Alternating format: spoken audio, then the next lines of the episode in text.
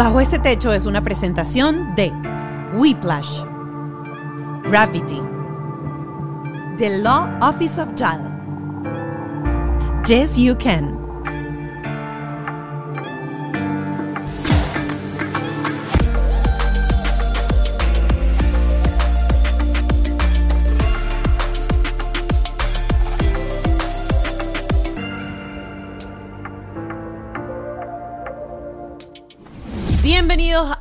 Bajo este techo. Qué miedo. Qué miedo. Todos tenemos miedo. Miedo a enfrentar nuestro rol como padre, miedo a si lo vamos a hacer bien o no lo vamos a hacer bien, eh, miedo al que dirán. Y hoy está con nosotros en este episodio Michelle Poler. Ella es autora, eh, tiene su, su, cuenta que se llama Hello Fears, eh, se hizo súper famosa porque enfrentó 100 miedos en 100 días y eso la catapultó y se hizo viral. Y hoy nos va a hablar desde todo el conocimiento que tiene de los miedos para enfrentar esta esta faceta de padres. Eh, ella tiene a Noah, tiene dos años, es su primer hijo, eh, y tuvimos una conversación muy, muy, muy interesante en donde dio tips que estoy seguro que se van a llevar para enfrentar esos episodios de miedo que van desde el voy a ser mamá hasta ya tengo este muchacho aquí, qué tengo que hacer.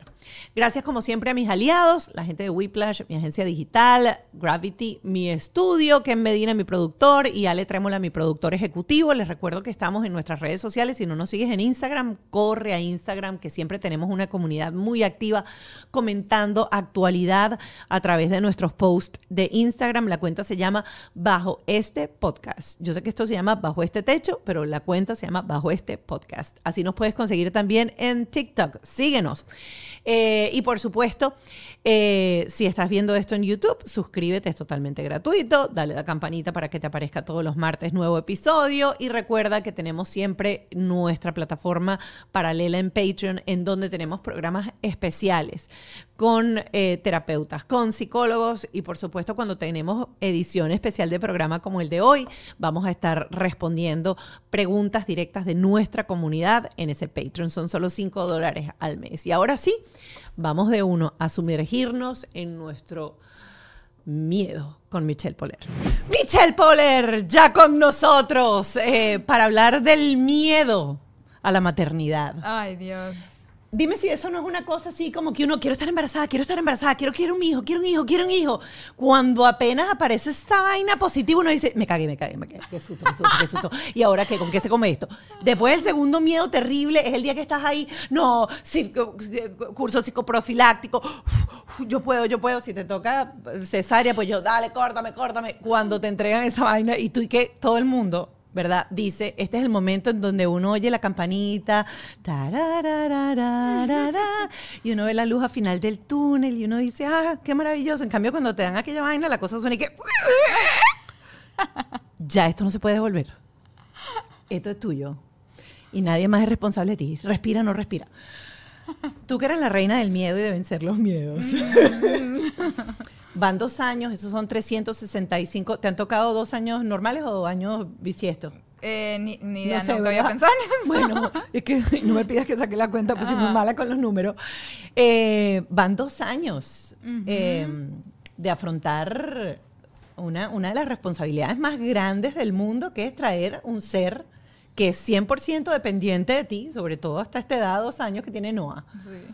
¿Cómo ha sido eso? Mira, honestamente, yo creo que soy un poco atípica porque yo comencé con todo este journey de enfrentar miedos, ¿verdad? Este proceso de enfrentar miedos cuando yo tenía 26 años, ¿ok? En ese momento ya yo tenía 3 años de casada, yo pensaba hacer este proyecto y eh, quedar embarazada el próximo año y seguir mi vida normal. Pero claro, yo hago este proyecto donde enfrento 100 miedos en 100 días, que es lo que me posicionó donde estoy hoy en día.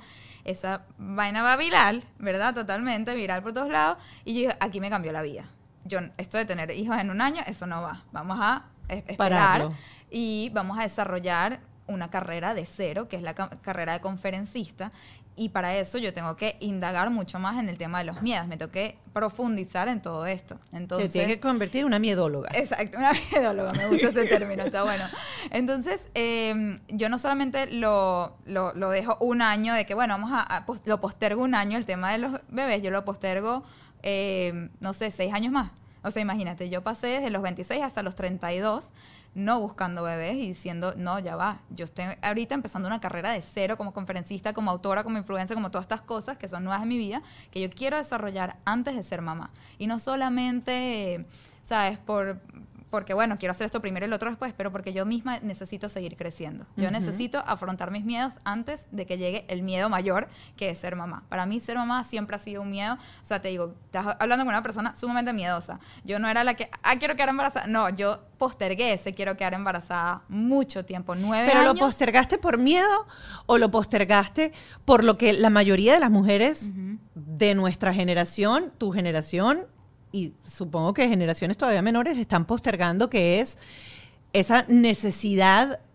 de realizarnos como profesionales, porque vamos a estar claros, cierto que uno es varios personajes, es la hija, la madre, la esposa, la que tú quieras, pero cuando uno se embarca ya en la maternidad, aquí es la mamá la que tiene que preguntar seguramente, ¿será que puedo hacer esta reunión de trabajo? ¿O será que puedo ir al gimnasio? ¿Y será si lo puedo hacer porque a quién le dejo los hijos? Por lo general esa pregunta no la o sea, no se la hacen los padres o no se lo hacen los cuidadores no principales. Totalmente, no. Y sí, como dices tú, lo postergué por esa necesidad de, no, yo quiero sacar adelante mi carrera.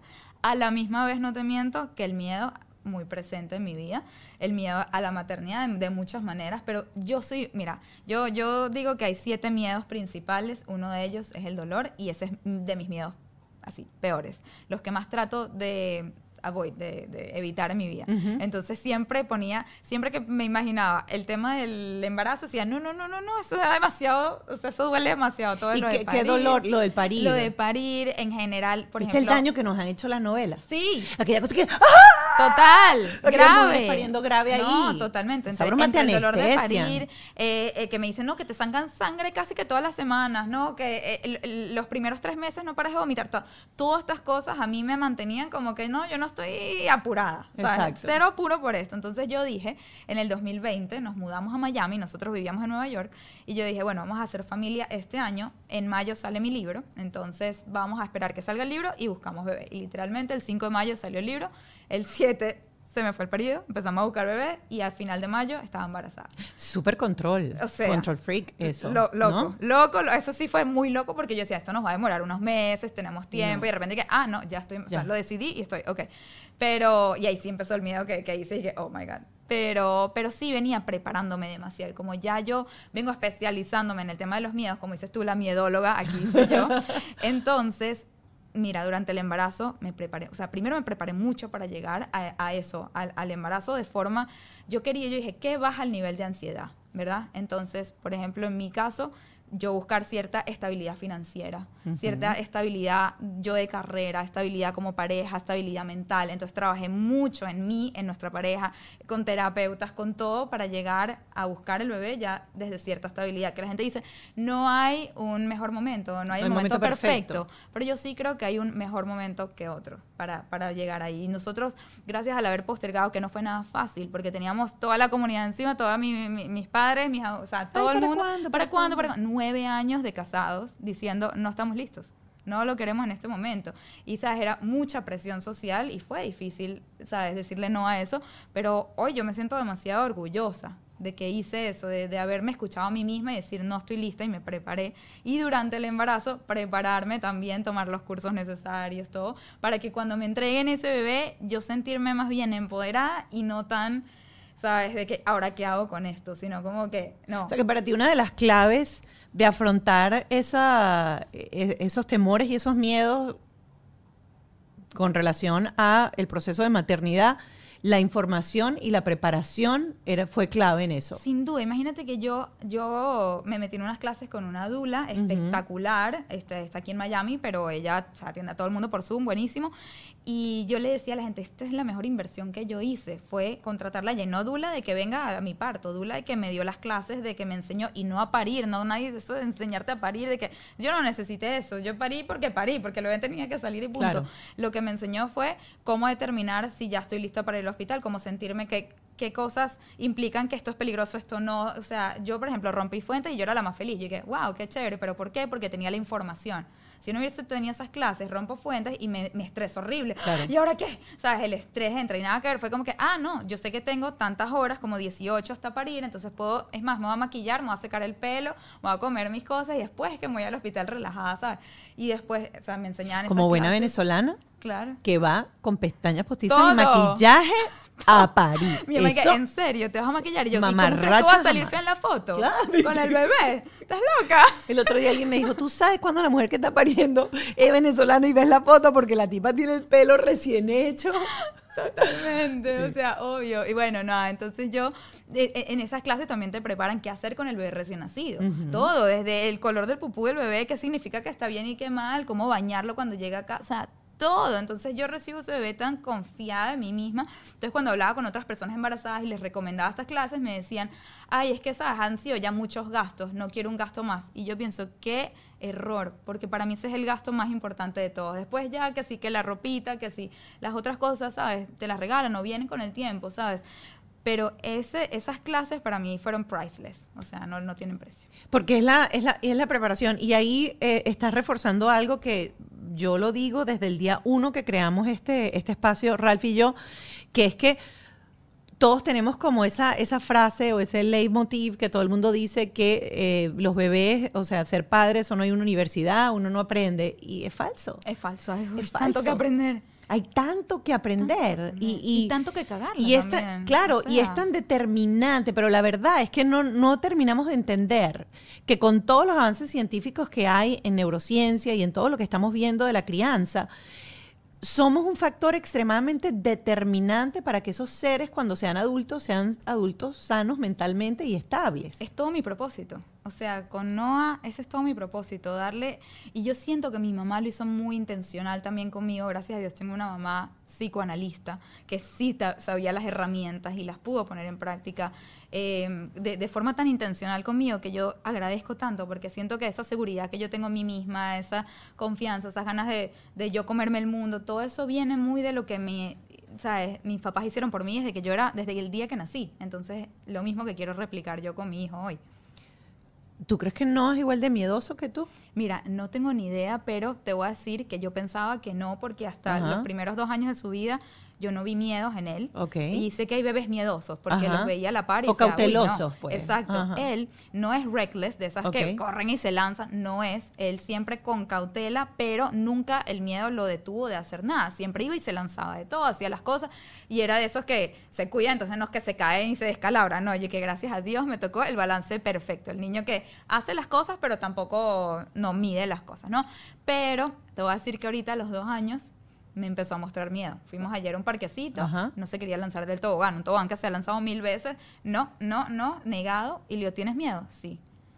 Y yo, oh my God, ahora sí me están poniendo a prueba. Pero va a ser bien interesante. Eh, y quiero, quiero agarrar esta, esta parte para empezar a trabajar, sobre todo, cómo reconocer los miedos en nuestros hijos, cómo ayudar a nuestros hijos a que los miedos no lo paralicen.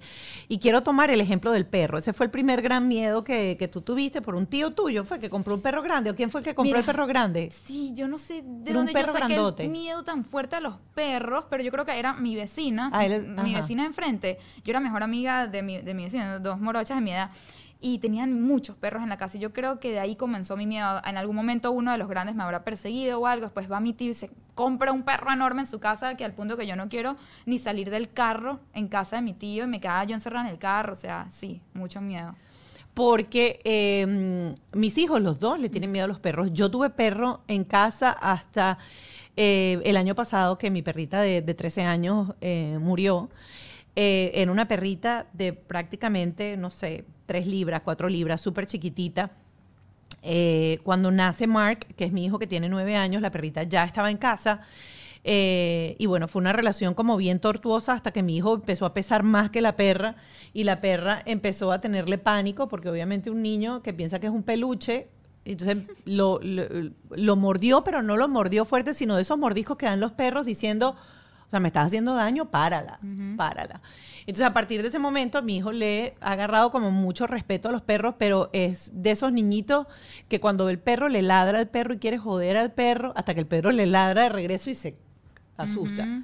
Y mi hija sí, tiene dos años y medio y es pánico total con los Wow. perros, pero así que Wow. susto, I'm Sí. scared, I'm Ajá. scared, y en el ascensor se mete detrás de, detrás de mi pierna. Wow, bueno, o sea, ahorita tuve un, un- como una situación con Noah, con el perro, justamente, estábamos en casa de un amigo. Y a mí, como a mí sí me dan miedo los perros ¿Todavía todavía. hasta el sol de hoy? Los grandes, así juguetones, que son como que se te lanzan encima, que, que sientes que te pueden tumbar porque son casi que más fuertes Sí. que uno. Eso, o sea, unos chiquiticos, o sea, ahí está que el cuchi. Pero esos así grandes, como que, please, no. Entonces estábamos en casa de un amigo, sa- sale el perro, de hecho fue Noah el que pidió que dónde está el perro. Entonces le abren la puerta, sale corriendo. Yo obviamente me asusto y yo no quiero ser la que agarra a Noah cuando el perro viene porque va a sentir él mi miedo. Claro. Entonces Adam estaba cargando a la bebé de su amigo que estaba ahí, se le lanzó encima y la cargó. Entonces ni él ni yo podíamos agarrar a Noah y en eso nuestro amigo agarra, se, se agacha al piso y agarra a Noah y nos dice, brother, tranquilo, yo, yo lo protejo porque el perro es esos golden doodles Oh, que son muy, muy juguetones intenso, sí. Y intensos. agarra y se le acerca a Noah y Noah se separa del perro y mi amigo en vez de cargarlo, ¿sabes? Y sen- hacerlo sentir protegido, lo agarró y el perro le empezó a lamer la cara. Y Noah se quedó como que contra la espalda de la pared.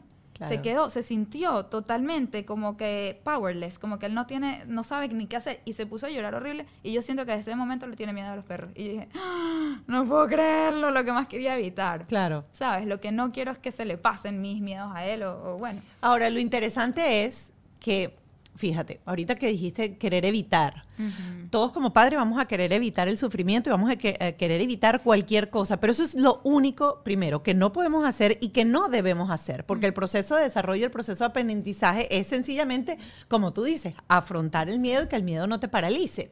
Después de que viste eso, por ejemplo, y después de todo tu aprendizaje de tantos años, trabajando el miedo, el tuyo propio, y obviamente dando conferencias acerca de cómo lograr que ese miedo se convierta en un motor de progreso y en un motor de desarrollo y no en un, Un- un obstáculo. un obstáculo.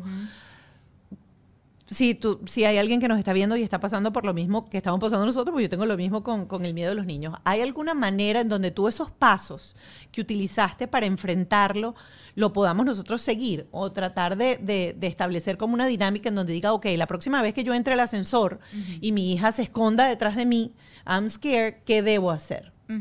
Bueno, mira, hay varias cosas que yo tengo planificado, como yo apenas estoy muy comenzandito con el Ujú. tema y te digo que he visto el miedo en él dos o tres veces, entonces estoy apenas comenzando, pero algo que yo quiero hacer con él, en general, de ahora y, y por siempre, es nunca yo esconderle mis miedos a él, sino más bien a- dejarlos en evidencia y pedirle a él que esté presente cuando yo los voy a enfrentar.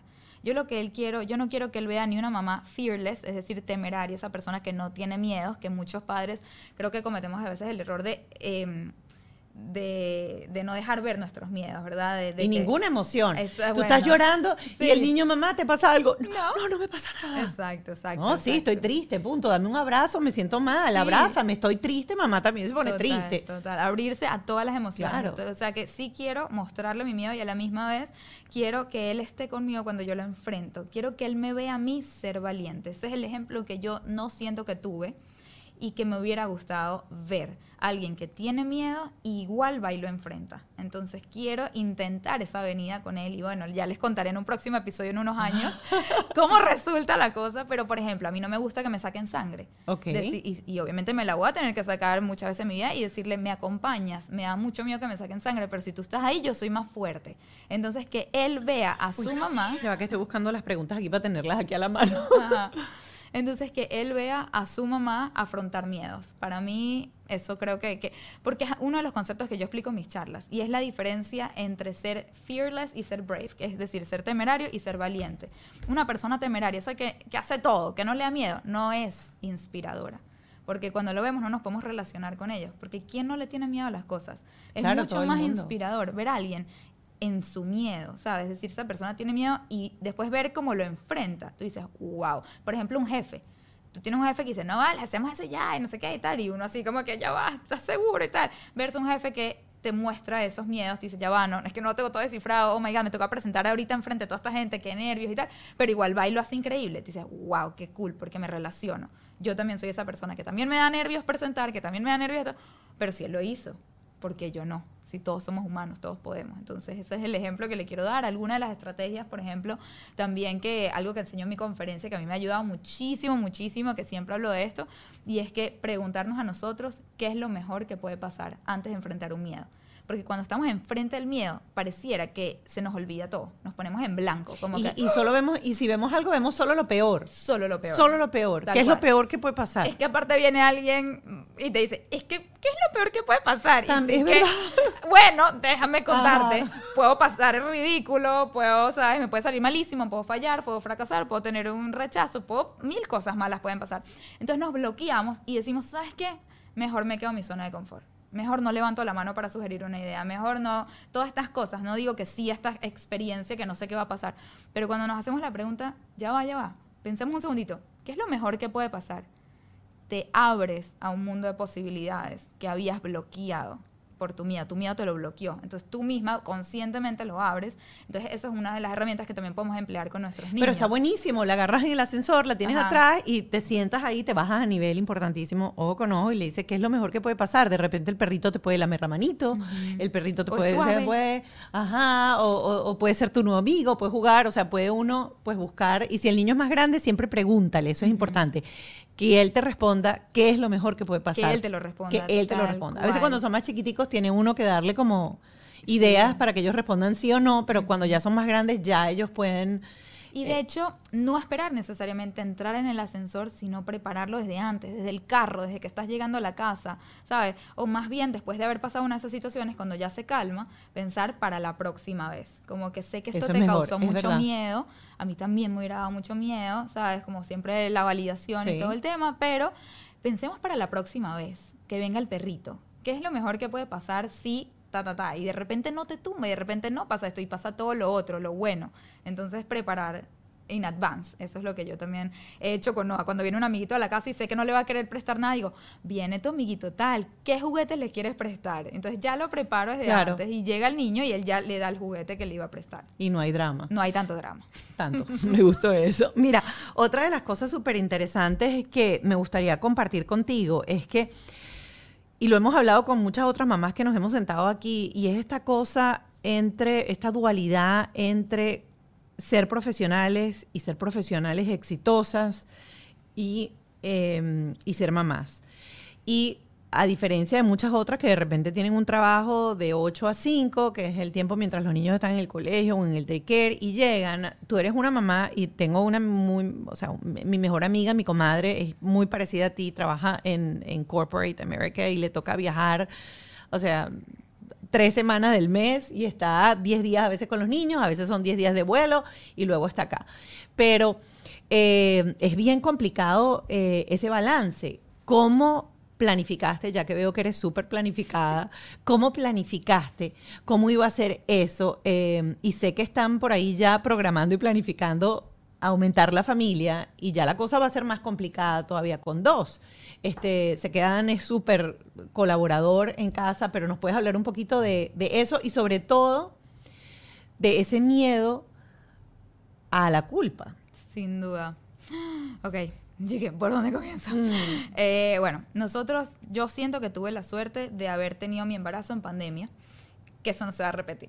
Pero en ese momento lo aprecié mucho porque con mi trabajo, como dices, yo, yo soy conferencista, mis conferencias son en todos lados de Estados Unidos mayoritariamente. Me toca irme a Dallas, a Denver, a esto, o sea, a veces tantos días seguidos. Antes de ser mamá, me iba a veces el mes entero. De hecho, fui nómada un año entero porque decíamos, no vale la pena pagar una renta si nunca estamos. Estamos todo el tiempo viajando. Daba hasta 13 conferencias por un mes. Eso es viajar cada dos días, nunca estar en nunca en ningún lado, ¿no? Entonces, cuando empieza la pandemia, decidimos quedar embarazados ahí mismo. Eh, bueno, pasé todo ese embarazo que me preocupaba mucho. O sea, voy a estar en un avión y cómo voy a ir a las citas y la cosa y tal. Y bueno, por fin nace Noah en enero de 2021, cuando empieza, bueno, las vacunas ese mes. o sea, todo abrirse muy poco a poco. Y nosotros decidimos que vamos a hacer solamente tres conferencias al mes. Solo tres viajes al mes. Pero gracias a la pandemia se abrió todo el mercado de las conferencias online. También. Eso fue una belleza porque yo pensaba que durante mi posparto yo iba a tener que parar de producir. O sea, yo dependo de mis conferencias, ¿entiendes? Y entonces decía, wow, ¿cómo voy a parar esto? Aparte no puedes viajar los últimos dos meses de embarazo, más o menos. Entonces eran cinco meses donde yo digo, no voy a dar charlas. Gracias a la pandemia pude dar charlas online y de hecho pregrabadas pregrabé como tres meses de charlas, entonces yo estaba recién parida con el bebé y, este, ¿sabes? Eh, dando mis, mis, conferencias, pues nunca tuve que parar eso. Y lo mejor del online es que tiene una capacidad de, de bueno, de, de, quórum pues mucho mayor que, la, que las conferencias en físico. Ni hablar, se conectaban 50 mil personas a veces en algunas de las conferencias que yo daba online. Yo decía, esto es una locura, o sea, el potencial acá.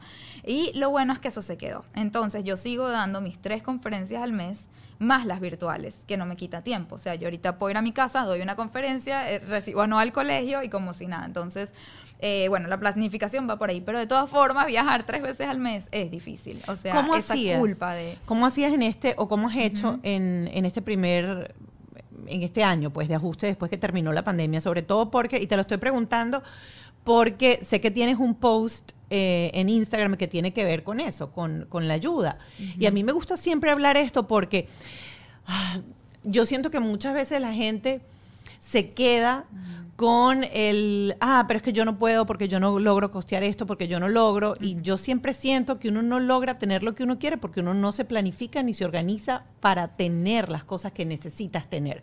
Porque yo estoy segura que si de repente hay alguna mamá profesional que necesita tanto tiempo, pues te puedes organizar para tener a alguien que te cuide en ese momento, que te organice esto, para tú producir lo suficiente para pagar eso y pagar todo lo que necesitas. Es que planificación es la palabra clave acá. Nosotros, años antes de, de, buscar el bebé, teníamos un fondo que se llamaba como que una cuenta de ahorros que la llamábamos eh, ayuda, nani, como sea el nombre que le quieras poner, porque sabíamos que íbamos a necesitar este tipo de ayuda. Entonces, todos los meses, parte de lo que nos entraba, pues iba para allá. Nosotros, bueno, mi esposo, obviamente, Adam es eh, asesor financiero y se dedica a esto en su emprendimiento en Fintelhub, que enseña esto a las personas. Entonces, obviamente, lo poníamos en práctica nosotros. Cada vez que nos entran, ¿sabes?, de las conferencias, del dinero, lo que sea, de una, de una vez. Eso no es lo que sobra. No es que, ay, déjame ver cuánto me sobró este mes para ir. No, antes de empezar a hacer los gastos, se iba ya un porcentaje de eso, de esas ganancias, hacia ese bucket, ese, ese ahorro. Sí. Entonces, cuando llega el momento del bebé, pues ya tenemos el ahorro designado para eso, que obviamente lo seguimos produciendo y tal, pero eso es súper importante y por eso mismo ya desde ya nos estamos planificando para el segundo, porque yo sí quiero otro, esto me fascinó de ser mamá, yo, yo estoy feliz, fascinada, entonces obviamente queremos otro y desde ya estamos planificando lo que necesitamos para ese segundo. Entonces ya acabamos de lanzar nuestra, la, plataforma de Crete, lo que es un club donde ahorita la gente tiene, se suscribe a este club y yo voy a estar ahí presente online dándoles a ellos, ¿sabes? mentoría grupal, todos mis programas, ¿sabes? Ese acercamiento conmigo. Y la idea es eso, poder cada vez estar más en casa y tener que depender menos del viaje. Hasta ahora mi única fuente de ingresos siempre ha sido las conferencias, que divino, amo viajar, amo dar mis charlas, soy feliz en la tarima, pero a la misma vez soy demasiado feliz en casa con mi bebé también. Y con dos ni hablar, no me, no me puedo ni imaginar lo que es tener dos, entonces quiero llegar a ese punto mucho más estable, por eso sí estamos planificándonos de esa forma. Pero bueno, sí, ha sido todo un trip, un, todo un trip. Y eso de, de, viajar, que me hablabas antes de la culpa, que querías hablar de la culpa. Ah, bueno, no, y todo, la, la, la ayuda y todo. Bueno, en fin, hay demasiados temas, pero este, ha sido lo que yo he trabajado mucho con mi mentor, Michael Melamed. Eh, el tema de viajar y dejar. Una vez me tocó viajar 10 días, es lo máximo que me ha tocado dejarlo a él. Tuve como cinco conferencias seguidas, imagínate, que me iban saliendo y eran todas muy cerca de la otra y dijimos, bueno, sí, vamos a darle a todas estas porque son así. Entonces las acepté y, me costaba mucho el momento. No sé si te pasa cuando a veces, no sé si te toca viajar y dejar a tus hijos, pero lo peor son los días antes del viaje.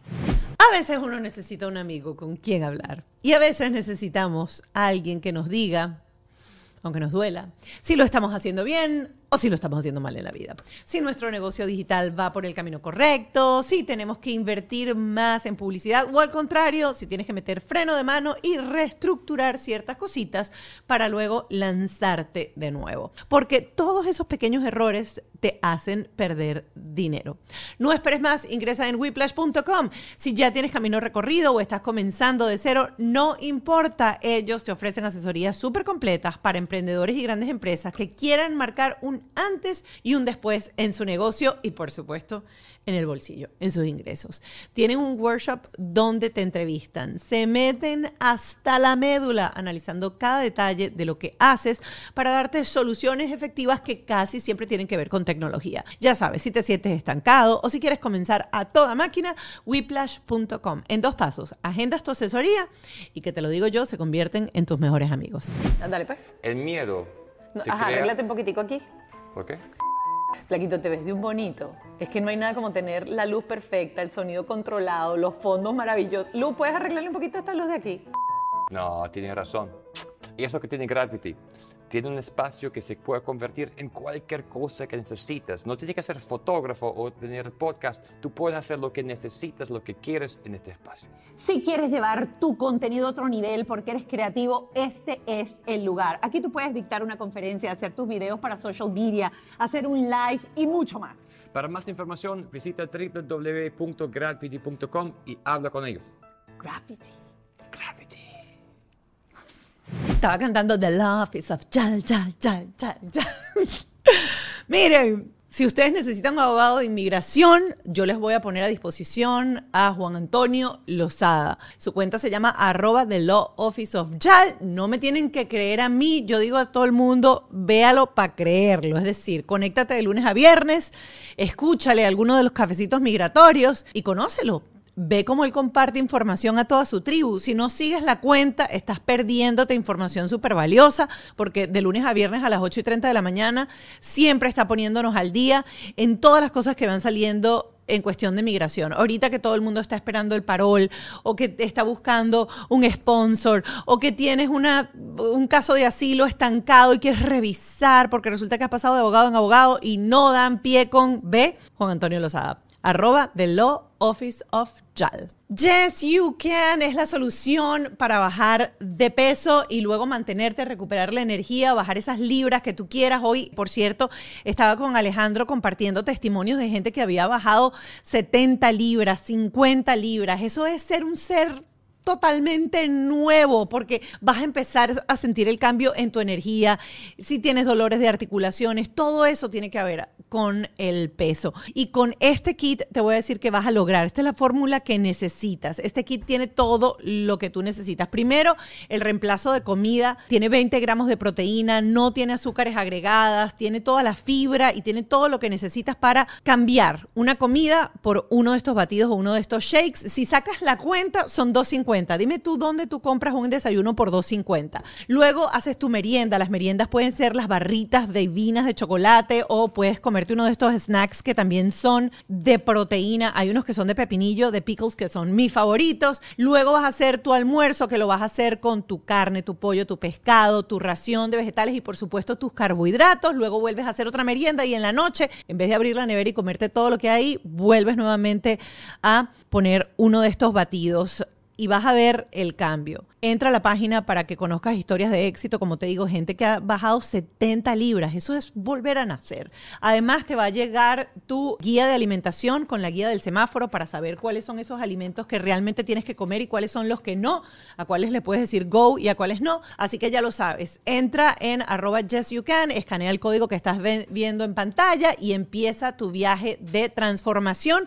Recuerda que vas a tener todos estos suplementos contigo, el supresor de apetito para que cuando tengas esa hambre de loco, chum, te controle el hambre, el Slim Down, que es un acelerador del metabolismo para que empieces a quemar esas calorías súper rápido, Colon Optimizer, porque uno tiene que limpiarse, uno no se puede quedar con todo estancado, y por supuesto el colágeno para que cuando bajes esas libritas la piel se pegue otra vez a tu cuerpo. Así que hazlo como yo, hazlo como muchos otros y di, yes, you can. En este episodio creo que nombramos terapia varias veces, de paso ella es hija de psicoanalista y ella hace terapia. ¿Por qué quiero decirles esto? Porque a veces no nos damos cuenta y queremos que todo cambie en nuestra vida, que cambie nuestro entorno, que cambie esa situación que nos complica la vida con nuestros hijos, con nuestros padres, con la pareja, con el trabajo, con ese jefe que no soportas. Y resulta que quien tiene que esperar dar el primer cambio eres quien tiene que ver las cosas de otra manera eres tú. Y para hacer eso hay que recablearse, hay que entenderse, hay que aprenderse nuevamente cómo es uno para cambiar.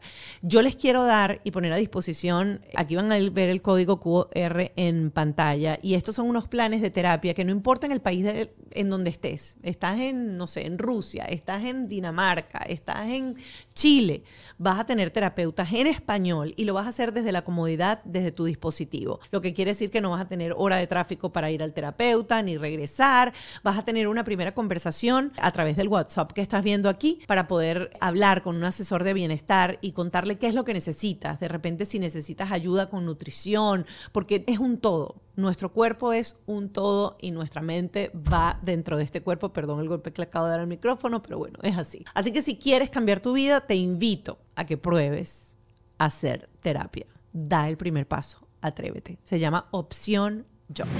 Son los días antes porque tu mente no para de pensar y la culpa está ahí presente y tal, pero algo que me dijo él que es muy cierto, me dice Michelle, ¿qué ejemplo tú le quieres dar a Noah?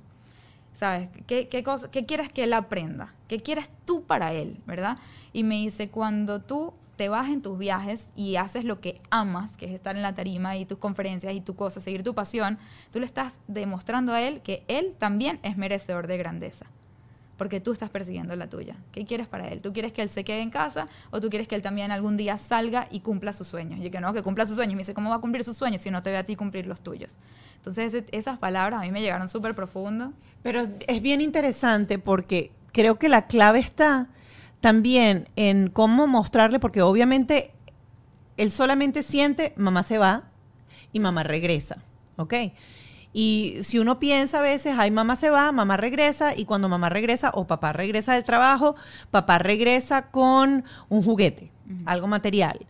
Eh, a mí me tocó mucho vivir con, con mi papá remoto los primeros años eh, nosotros vivíamos en la capital, mi papá trabajaba en el interior y mi papá iba de lunes a viernes a Puerto Ayacucho, o sea, no era cerca, eso era como lejos, en, la otra esquina de Venezuela, eh, y papá llegaba los viernes.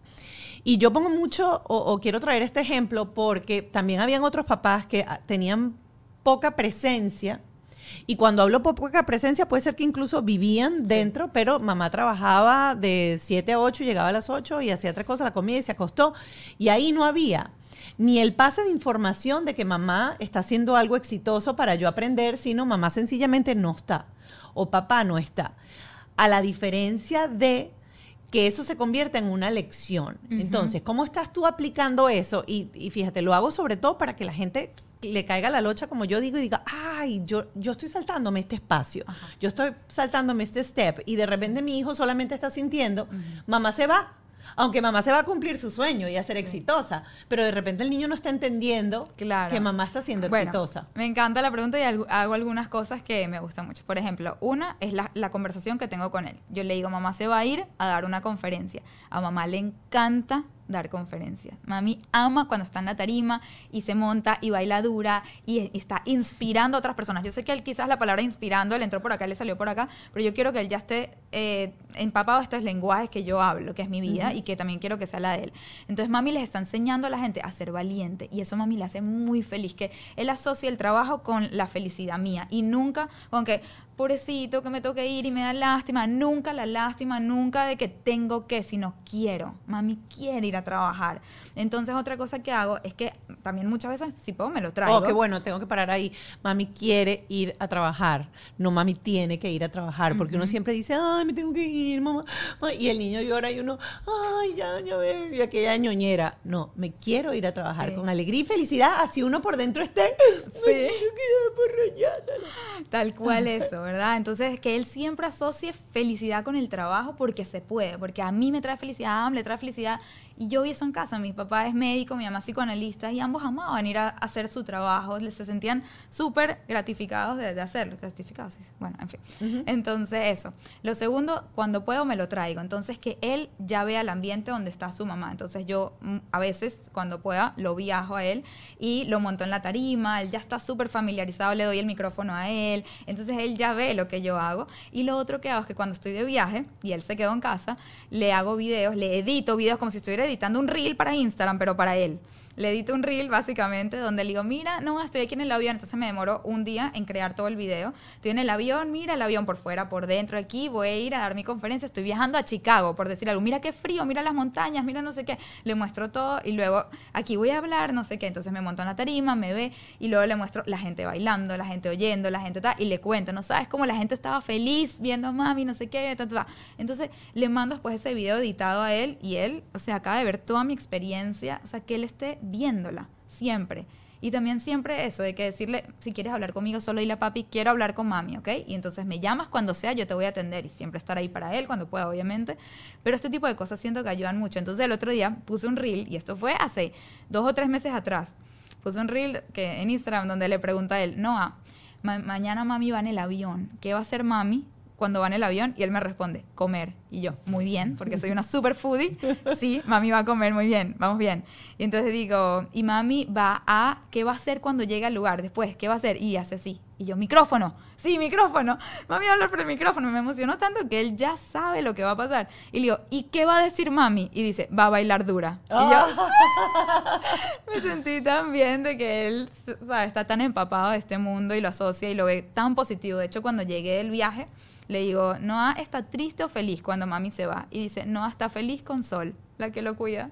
Qué lindo. Ah, Eso es bueno, claro, porque te da aquella paz y te da aquella, aquella tranquilidad. Total, y aparte que viajo muchas veces con Adam, otras sin Adam, le digo, no, me parece que esta vez debería yo ir sola, quédate con Noah, ¿sabes? Por, no sé, este momento me parece que él te necesita, tal, o de repente, no, vale, está perfecto, vámonos tú y yo, está toda la familia, aquí vive en Miami, gracias a Dios, toda la familia, sobre todo la de Adam.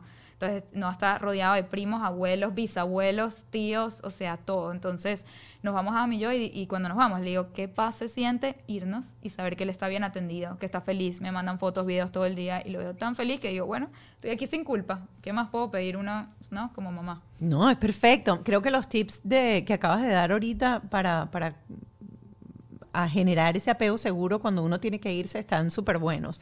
Otra cosa que te quería preguntar es, uno de los temores más grandes que tenemos las mamás es en manos de quién dejamos a nuestros hijos. Eh, ya sea una nanny, eh, ya sea el daycare, etc. Entonces, esas mamás que están paniqueadas, ¿qué, qué, qué patrón, qué planificación tomaste tú? ¿Qué datos chequeaste tú para escoger a la nani perfecta, por ejemplo, para estar, para estar eh, y cómo te calmas tú? ¿Eres de la que pone cámara, la que está supervisando? ¿Qué, ¿Qué, haces para calmar esos miedos de mi hijo no está conmigo? Mira, la verdad, yo soy una persona de vibras. Ok. Fluye un montón y siento que como que cuando estoy enfrente de la persona correcta, como que lo puedo sentir. Y por ejemplo, cuando entrevistamos a esta persona que es Sol, que, que vive con nosotros, o sea, fue en el instante yo dije, me encantan sus vibras. Unas vibras de abundancia, de crecimiento, de una persona que, que se siente consciente de, ¿sabes? como inteligente también. A mí me, importa también mucho eso, que es una persona inteligente, que sepa también responder cuando uno no está, que sepa cuidar, que, pero lo más importante para mí, que le sepa dar demasiado cariño. O sea, que, que lo que él se sienta que está en demasiado buenas manos. Y bueno, este, particularmente ella es joven y eso me gusta mucho porque entonces es como su compinche, como que se la pasan jugando, tiene muchísima energía, este, es una persona sumamente confiable, para mí, ¿sabes? Lo, más importante, obviamente, confiable, eh, pero fue una cosa de... Y lo más interesante es que, y esto es importante y lo quiero resaltar acá porque nadie me lo dijo, a Noah no le gustó al principio. O sea, no fue como que, ah, hizo clic el primer día y mira, es, es ella porque él hizo clic. No, yo hice clic. Y aquí yo soy la adulta. Y yo soy la que puede ver estas cosas si alguien es confiable. Ta, ta, ta, ta, ta. Él, yo confío que va a hacer clic con ella. Porque, ¿por qué no? ¿Sabes? Yo estoy segura de eso y nos tardó meses. Okay. Fueron dos meses más o menos, o incluso hasta tres meses, difíciles De que él, no, no, ¿por qué? Porque asociaba a ella con que mami se va. Correcto. Entonces fueron meses donde yo no me podía ir, yo tenía que estar con ella y todo para que él deje esa idea de que ella está cuando mami no está y también que esté bien, que sí está bien estar con ella cuando mami no está. Entonces, sí, fueron dos meses que quizás una persona hubiera tirado la toalla y dice, no, o sea, hasta aquí ya no, no es. no es, porque no le... Pero yo dije, yo sé que no la va a amar, yo lo sé. Y mira, o sea, se aman, se aman ahorita y estoy muy agradecida que tuve esa persistencia. ¿Y pusiste cámaras y todo eso Mira, también o no? no, la verdad es No. que tenemos cámaras en la casa como de seguridad, que no Ok. entra un ladrón una cosa, como aquí en la sala, en el cuarto de él para ver en la noche, obviamente, pero más nada. O sea, la verdad es que yo estuve, pasé mucho tiempo yo con ella primero también, Ok.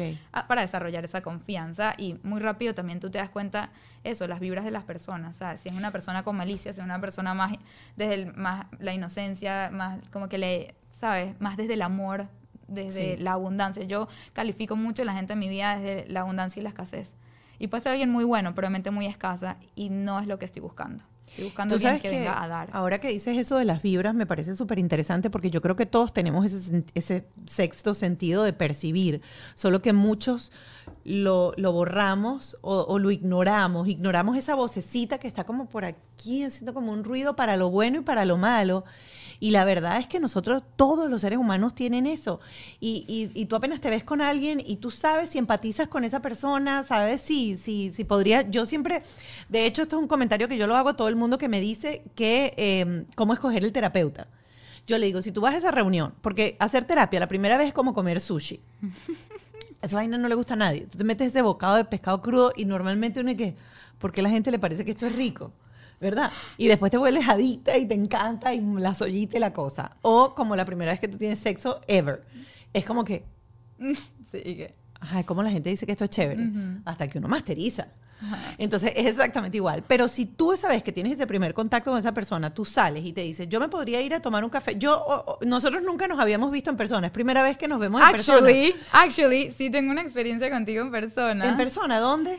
No, no, ¿No no, te no acuerdas? lo vas a recordar tú. Oh my God. Pero yo era directora de arte en una agencia de publicidad y tú eras la, eh, te usamos como modelo para Revlon. Ah, no, claro. Aquí, pero eso, Dios mío, hace como 10 años. Sí, no, estás embarazada. Eh, de hace 8, 9 años. Hace Exacto. 9 años. Y yo era la directora de arte toda ahí que... Con Jerusa, que Jerusa era la de marketing de, de, de Revlon, sí. Que con ella tengo una amistad hoy en día, sí. Qué. Este, y fíjate que después de, o sea, uno se ve y uno, la pregunta es, ¿yo podría irme a tomar un café con esa persona? ¿Podría sentarme en un sitio, en un Starbucks, en un café, a tomarme un café, a contar cualquier cosa? Y tú sabes decir esa, re- esa respuesta. Totalmente. Tú puedes decir sí o no. Tú Sí. sabes si esa persona te da la vibra o sencillamente tú dices, no, yo con ella no. Y no es que sea mala persona, que no vibra contigo. Tal cual, es eso, exacto. No es que nadie es mala persona, es que simplemente hay gente que hace clic y hay gente que no hace clic. Y mira, yo hoy en día con Sol, y más desde ese momento, quiero ser su amiga. O sea, yo, y que, Sol, pero ven conmigo. O sea, y yo digo, yo me acuerdo de esa época donde la gente se llevaba como que a la nani a todos lados. Y yo decía, ay, qué ridículo es, porque no pueden estar solos con su bebé. Y hoy en día sí la llevo es porque quiero darle una experiencia a ella también. Claro. ¿Sabes? Porque me cae bien, porque me siento acompañada yo también en eso. Y digo, qué lindo sentirse así. Y eso de tener a alguien viviendo en casa también es un tema, porque yo decía, ay, no, ¿cómo voy a tener a alguien viviendo en mi casa? ¿Sabes? Eh, es más linda la intimidad que tengo yo y mi esposo y mi hijo y ya. Pero en verdad, qué lindo es tener a alguien con vibras tan como que, ¿sabes? Sencillas y tal, que, que no sientes que hay alguien ahí todo el tiempo. Más bien te sientes cómoda de esa forma. Y bueno, eso ha sido como súper gratificante. Nuestro mío más mío es que Sol se vaya, Sol no te vayas, por favor.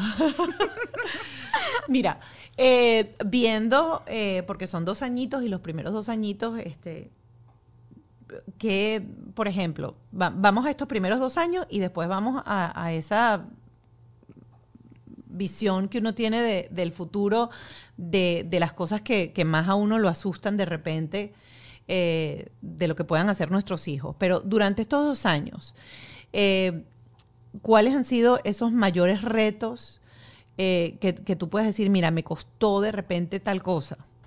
Wow, ok. Los mayores retos para mí, volver a reencontrarme conmigo misma. Volver a querer ser esta Michelle que está aquí hoy sentada hablando con tanta pasión de lo que hace. Volver a querer viajar y hacer mis conferencias y todo eso. Es lo que más me costó. Eh, Desde que nació Noah, yo, aparte, separé como siete meses. Dije, ¿sabes qué? Yo no me voy a tomar tres meses, yo me voy a tomar más, porque estoy en casa, seguimos en pandemia, no tengo que volar a ningún lado, sigo haciendo las conferencias virtuales, no tengo por qué, ¿sabes? Eso de los tomarme tres meses, voy a tomar siete meses antes de volver a pensar en mis próximos pasos para mi, mi compañía, para Hello Fears. Entonces, y esos siete meses se convirtieron como en un año y medio que yo no quería más. Yo decía, no es que no quería más, pero lo hacía como un tengo que y no un quiero. Ok.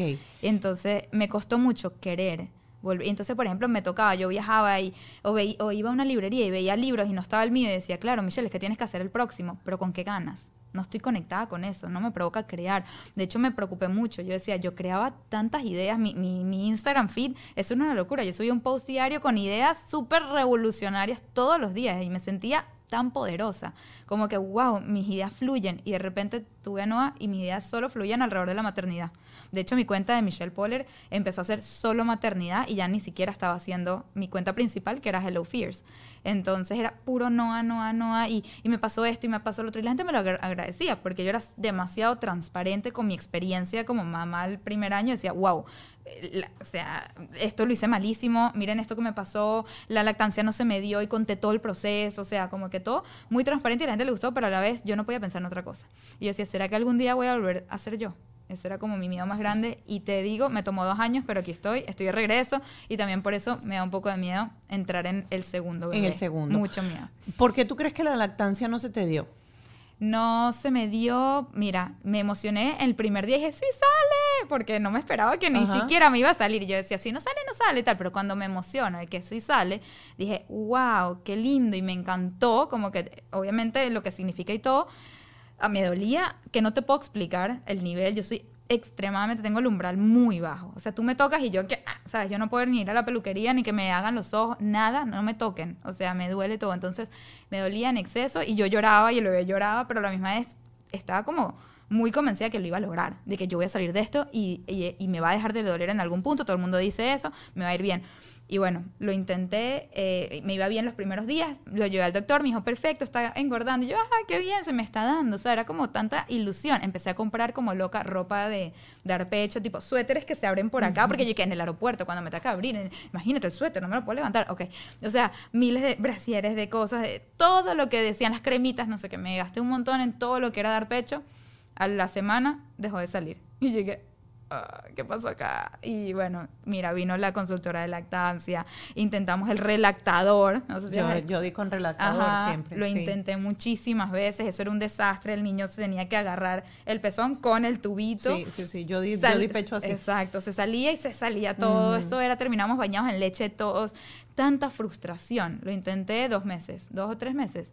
Ya después dije, no me está saliendo, cada vez sale menos. En vez de cada vez sale más, cada vez sale menos, cada vez tiene más hambre esto está siendo demasiado frustrante para todos en la familia y no me está funcionando. ¿Sabes qué? Hasta ahí lo dejé. ¿Sabes? Lo hacía como hasta el último gotica que salió.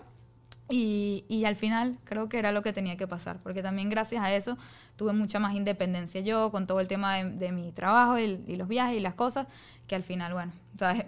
fue un luto horrible, lloraba todos los días hasta que lo superé un día. ¿Sabes qué? ¿Sabes qué me ayudó? Guardar todas las cosas de lactancia, no tenerlas a mi vista porque siempre las tenía a la vista, tenía todavía las camisas guindadas, los sostenes en mis sostenes, ¿sabes? Todo, y verlo ahí me recordaba constantemente de algo que sentí que no logré. Entonces, y que quería tanto lograr, más que nada por esa relación linda de cuando uno da pecho, tener al bebé pegadito a uno, sentirse tan único, de que solo yo puedo dar pecho, más nadie. Todas esas cosas como al final emocionales me, me mantenían pegada en el tema y ya. Gracias, lo superé. ¿Y con el segundo vas a intentar Voy a intentar, hacerlo? Voy a intentar, 100%. Dicen que con el segundo fluye mejor, que gente que no ha tenido buena experiencia con el primero la ha tenido con el segundo. Entonces sigo manteniendo esa ilusión y voy a intentarlo, pero espero no que no me dañe mi salud mental tanto como con el primero. Está bien. Mira, yo a todas las mamás que pasan ahorita, esto, yo estoy tan frustrada con mi, con mi segunda hija y el tema de la comida. Eh, que yo a todas las mamás que pasan por aquí, yo les tengo que preguntar, sobre todo los que tienen de la misma edad que, que el mío, si qué hicieron y si comen. Porque mi hija es, es una niña pizza, papa frita. Ella no quiere comer más nada, no agarra ni un pedazo de pollo. Yo le mando los pollitos para el colegio y me los regresa completo. Tal cual, estoy en las mismas. Pero ah. yo no esperaba más nada diferente porque yo no comí. O sea, yo siempre fui una niña raquítica que se me veían las costillas. Mis papás, pobrecitos, tenían que explicar en los restaurantes. Ella, ella, no es que la matamos de hambre, ella no le gusta comer, o sea, y llegó un punto que mi mamá solo me daba pasta y milanesa y hasta hoy en día como pasta y milanesa. O sea, tipo, soy esa niña todavía. Y está viva, o sea, tengo Y experiencia. viva, y hoy en día me gustan más cosas y lo que me impresiona y me hace muy orgullosa es que a Noah le gusta el sushi. Eso sí no me lo puedo creer. sí? Pero crudo. Dice, ayer le dimos sashimi. Más sashimi. Se ponía bravo si me lo comía yo. Entonces ahora le tengo que pedir su rol y mi rol, porque la, la primera vez que lo vio, se acabó mi rol y me quedé sin cena. Y yo dije, no puede ser. Entonces, bueno, ahora le pido su rol y se lo come completo. El rol mejor que yo. Eso es una Qué locura. maravilla. Y bueno, digo, por lo menos está comiendo pescado. Sí, O sea, mi hija bueno come es. Ah, bueno. por lo menos. Algo, Pero sí. yo me imagino que por los saladitos. Creo que lo peor de todo es como la ilusión que nos hacemos cuando empiezan a comer, que dices, come papa dulce, come aguacate, come huevo, come todo, y de repente dejan de comer todo. Creo que No, se- me siento bien, me siento bien porque siempre que le hago esa pregunta a todos y que, ay no, mi hijo come que es una maravilla. No, Yo le no. hice Billy Winnie y él mira, o sea, ya el pescado se lo puede dar hasta con espina y le quita la espina y se lo come. ojo y yo me voy que no. No, él come pasta todas las cenas. A mí me manda una notificación todos los días que dice, Clio se comió casi toda su Ah. comida. Ella se come toda la fruta, toda la- y me deja la comida comida, ella la deja. Yo le abro la lonchera. Mira, te voy a "Ahí decir está". que nos ha funcionado. ¿Qué? Eh, no, a él le gustan mucho los dinosaurios, pero así, niveles exagerados. Al punto se sabe todos los nombres, todos los benditos dinosaurios, ya me lo sé yo también. Entonces, lo metemos en el alter ego de que Ajá. él es un dinosaurio y no sabes cómo funciona. Pero impresionantemente le digo, "¿Qué- no, cómete el pollo, él come-". No, y, y solo quiere arroz, arroz, arroz, arroz. Y le digo, los dinosaurios comen demasiado pollo. A ver, cómete el pollo como un dinosaurio. Y se lo doy, ¡ram! y se lo come. Y yo, ¿qué? Otro pollo como un dinosaurio. Se acaba el pollo. Gracias al dinosaurio nada más. Mi hija, Intenta con las Peppa Pig, princesas. ¿será que intento la de Peppa Pig? Exacto, pero hacer la dieta Pig. del cochino y va a seguir engordando. Aquí está Peppa Pig en bacon. Pedacito de bacon. Ay, Michelle Poler con nosotros hoy aquí en Bajo este Techo, hablando sobre todo de los miedos de la maternidad. Gracias por la cantidad de tips, por toda la guía que nos diste. Nos vamos a ir ahora, como siempre, al Patreon y en el Patreon vamos a contestar pues cantidad de preguntas que ustedes nos hicieron eh, y bueno, va a estar ella aquí contestándolas, sobre todo enfocándonos en los miedos. Y yo para cerrar quiero volver a retomar eh, Créetelo Club. Y quiero retomarlo porque yo sé que muchas mamás están buscando la manera de generar ingresos, de estar en la casa, porque entendemos cada vez más que no existe ninguna otra persona que mamá y papá, que son los perfectos para formar, para educar, para estar ahí, y a veces lo que necesitamos es el tiempo. Y yo también a través de la pandemia entendí lo que era el multilevel marketing, me quité, me quité la venda o, o la raya que tenía de que eso era denigrante, que eso era terrible, y entendí y dije, yo creo que todo el mundo en este siglo XXI tiene que tener un multilevel marketing de algo bajo el brazo, porque es una manera de generar dinero en paralelo desde la comodidad de tu casa y de tu, y de tu ¿cómo se llama? De tu de aparato devices. inteligente, de tu Ujú. device. Eh, ese Créetelo Club, ¿qué le da a las mamás? Si las mamás están diciendo, bueno, pero ¿cómo lo hago yo? ¿Cómo, cómo puedo? O sea, creo que eso es una herramienta súper interesante. Voy a dejarlo aquí, si están viendo esto en YouTube o en, o en los, en, en la plataforma audible donde lo están escuchando, voy a dejar ahí el link porque me parece que muchas veces nosotros estamos buscando una solución que nos quite quizás una cantidad de horas presentes en un trabajo para ser mamá presente en casa. Yo creo que lo que más te da, créetelo, es propósito. Te da propósito. Te ayuda a reencontrarte con tu propósito. Lo que yo más quiero, mira, se llama créetelo, porque yo quiero que ustedes, las personas viendo esto, se crean que sí son capaces, que sí son capaces de quedarse en casa y tener un ingreso estable que ustedes lo generan, o sea, que viene de algo que te apasiona, no algo que tienes que hacer, algo que tú quieres hacer. Entonces, en Créetelo, lo, bueno, ahí tengo mis programas, mi programa estrella es Venderte sin miedo y en ese programa le enseño a la gente a venderse a ellos, pero para venderse tienen que conocerse y tienen que reencontrarse, reencontrarse con esa chispa que tienen por dentro y que es tu propósito y que mucha gente dice, no, yo me voy a meter en Créetelo cuando encuentre el propósito. Y yo, no, no, no, no, no, ven para acá, este es tu momento para entrar. Porque ahí la, cantidad de ejercicios introspectivos, la gente me dice, mira, Michelle, lloro más con tus clases que con el psicólogo. o sea, de verdad me has dado tanto más que años de terapia en esos ejercicios donde me haces ver hacia adentro, reencontrarme contigo, conmigo y decir, wow, yo siempre pensé que era por allá y resulta que es, mira, es por allá, o sea, nada que ver. Entonces, y no solamente eso, sino las herramientas. Y no solamente es eso, sino el acompañamiento, en la comunidad que dentro de Créetelo, son puras mujeres como uno que, que están determinadas, que se lo creen. Es lo que yo digo, este es un club para el, el, el que se lo cree. Y yo siempre he dicho que ese propósito, si está bien definido, y es lo que tú quieres, es el motor para que el miedo, para cerrar así redondito, para que el miedo no te paralice. Es que lo que tumba el miedo es la confianza. Y lo que yo más me propongo es que el que entra a este club, mira, la confianza se le eleve de aquí a las nubes. Eso es lo que más siento que yo puedo hacer por la gente, darles esa confianza en ellos mismos, porque es todo lo que necesitas para creer en ti, creértelo y dale, dale para adelante con lo que es tuyo. Michelle Porer, gracias por estar con nosotros y ya lo saben, nos vemos en Patreon para contestar preguntas. Hasta la próxima. Bajo este techo fue una presentación de Whiplash, Gravity, The Law Office of JAL, Yes You Can.